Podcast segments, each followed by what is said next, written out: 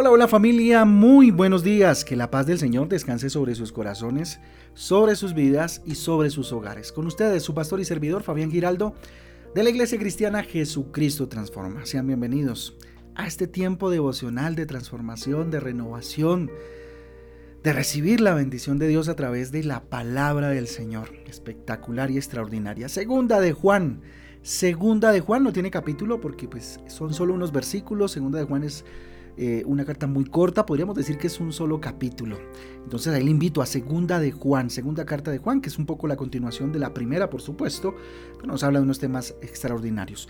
Esdras capítulo 2 y vamos avanzando en este libro maravilloso también que nos enseña demasiado. Esdras capítulo 2. Recuerden que nuestra guía devocional Transforma trae títulos y trae versículos que nos ayudan un poquito a ubicarnos dentro de las lecturas para el día de hoy, que les invito, hagan las lecturas hagan sus lecturas diarias ustedes, que Dios les habla a través de ellas y les da la guía necesaria. Yo solamente hago una reflexión aquí de un versículo eh, aparte para que podamos hacer las lecturas de manera más personal y que Dios hable a nuestro corazón. Y no vivamos de lo que llamamos eh, visión prestada, ¿no? De lo que Dios habla al corazón de uno de sus siervos, sino a lo que Dios habla a tu corazón.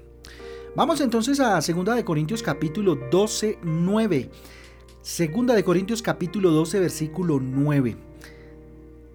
Te basta con mi gracia. Título para hoy, para el devocional de hoy, te basta con mi gracia.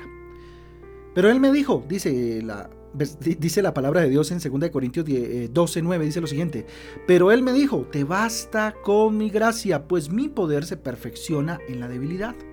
Por lo tanto, gustosamente haré más bien alarde de mis debilidades para que permanezca sobre mí el poder de Cristo.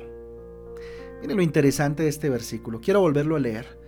Pero Él me dijo, te basta mi gracia, pues mi poder se perfecciona en la debilidad. Por lo tanto, gustosamente haré más bien alarde de mis debilidades para que permanezca sobre mí el poder de Cristo. ¿Sí? Muy probablemente si usted tiene la Reina Valera va a encontrar que dice, bástate mi gracia. Mire, la gracia es el favor inmerecido de Dios, el regalo inmerecido de Dios que tiene eh, para con nosotros. ¿sí? Esa bondad la proporciona eh, al que cree en Jesús. Al que cree en Jesús es una seguridad eterna, maravillosa, superior a todo lo que usted pueda imaginar. ¿sí? Es el mejor regalo que podemos recibir y el más inmerecido, de, de hecho. ¿sí? Mire, el apóstol Pablo recibió esa palabra de parte de Dios cuando oró tres veces pidiendo sanidad. ¿Recuerdan? Pidiendo sanidad de una enfermedad que, que él mismo la llamó un aguijón en la carne o una espina en el cuerpo. Por allá en 2 de Corintios capítulo 12, él oró tres veces.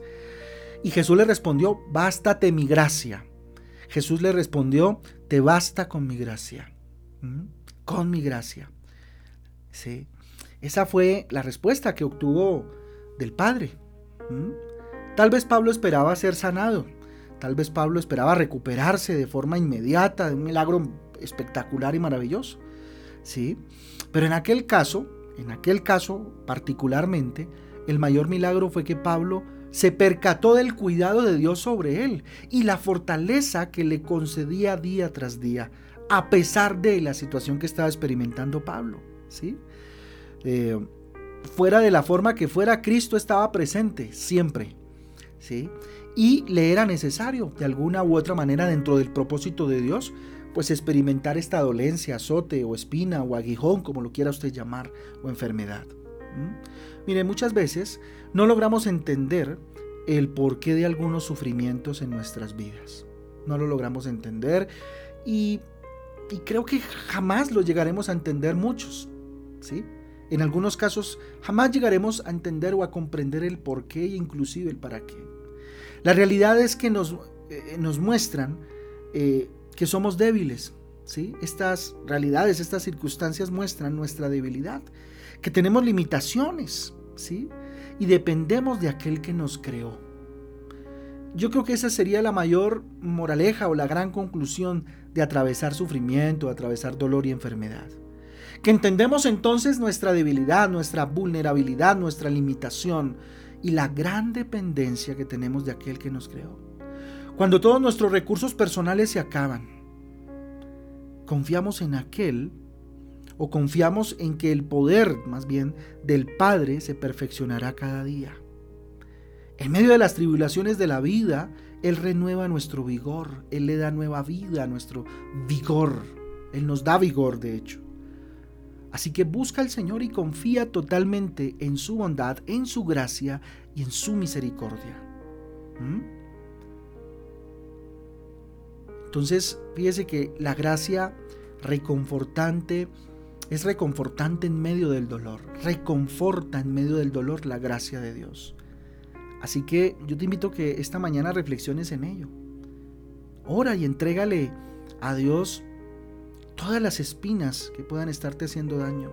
Entrégale todas tus espinas, entrégale todas tus aflicciones. Él te oye y Él te ayuda. Ora con intensidad, clama al Señor con todo tu corazón por aquel aguijón en la carne que tal vez tú identificas en tu, en tu vida. Que no necesariamente es una enfermedad, puede ser una situación, una circunstancia, qué sé yo, un problema. Confía que la gracia y la presencia de Dios están contigo ahora mismo y donde quiera que vayas. Ahora mismo y donde quiera que vayas va a estar la gracia de Dios contigo y su presencia contigo. Así que alaba, alaba con todo tu corazón a pesar de la aflicción, a pesar de las circunstancias. Alaba a Dios, cree en Jesucristo. Cree que Jesucristo, en Él hay alivio, cree que en Él hay alivio para todo tu sufrimiento. Lee la Biblia, por supuesto, eso sí, ahí encontramos lo que Dios quiere hablar a nosotros. esfuérzate, perdón, en conocer eh, eh, eh, mejor a Dios, más profundamente. Su palabra aumentará tu fe. Su palabra renovará tu esperanza. No, te, no pierdas la fe, no la pierdas, busca al Señor. Jesús es tu fortaleza. En su presencia hay salvación, en su presencia hay victoria. Amén. Entonces, bueno, pensando en esta corta reflexión, yo le invito a usted, querido y querida oyente, a que oremos. Vamos a orar. Bendito Dios. Gracias, Señor, por esta mañana. Gracias por tu palabra, Dios, que me vigoriza. Gracias por tu palabra que me dice, bástate mi gracia. Que me baste la gracia que me has dado, Señor. Que eso sea, bendito Dios, suficiente por encima de la circunstancia que estoy viviendo. Para poder entonces sonreír, Señor, y entender que tú estás conmigo, Dios, a pesar de la circunstancia que estoy enfrentando. Que tú no me, que tú no me abandonas, Dios, a pesar de la batalla que estoy dando, Señor. Hoy levanto mis manos al cielo en esta mañana, Señor, me rindo delante de ti, te doy gracias y te pido quédate en medio de mi vida, en medio de mi circunstancia, en medio de las situaciones, de lo que voy a enfrentar esta semana, hoy día. Bendito Dios, yo lo pongo en tus manos. Me rindo delante del que todo lo es, delante del que todo lo puedo, puede, y me basto y, me siento, Dios, eh, y me basto en tu gracia, bendito Dios. Me basta tu gracia, Señor. Y me rindo delante de tu gracia, de ese regalo inmerecido de la eternidad. Bendito Dios.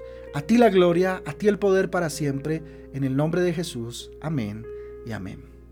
Amén y amén, familia del Devocional Transforma. Un abrazo para todos. Dios me les guarde, Dios me les bendiga. Espero que este día Dios les sorprenda de manera especial y que esta palabra sea eh, rema en su vida y sea una verdad en su corazón. Un abrazo para todos. Dios me les bendiga. Chao, chao.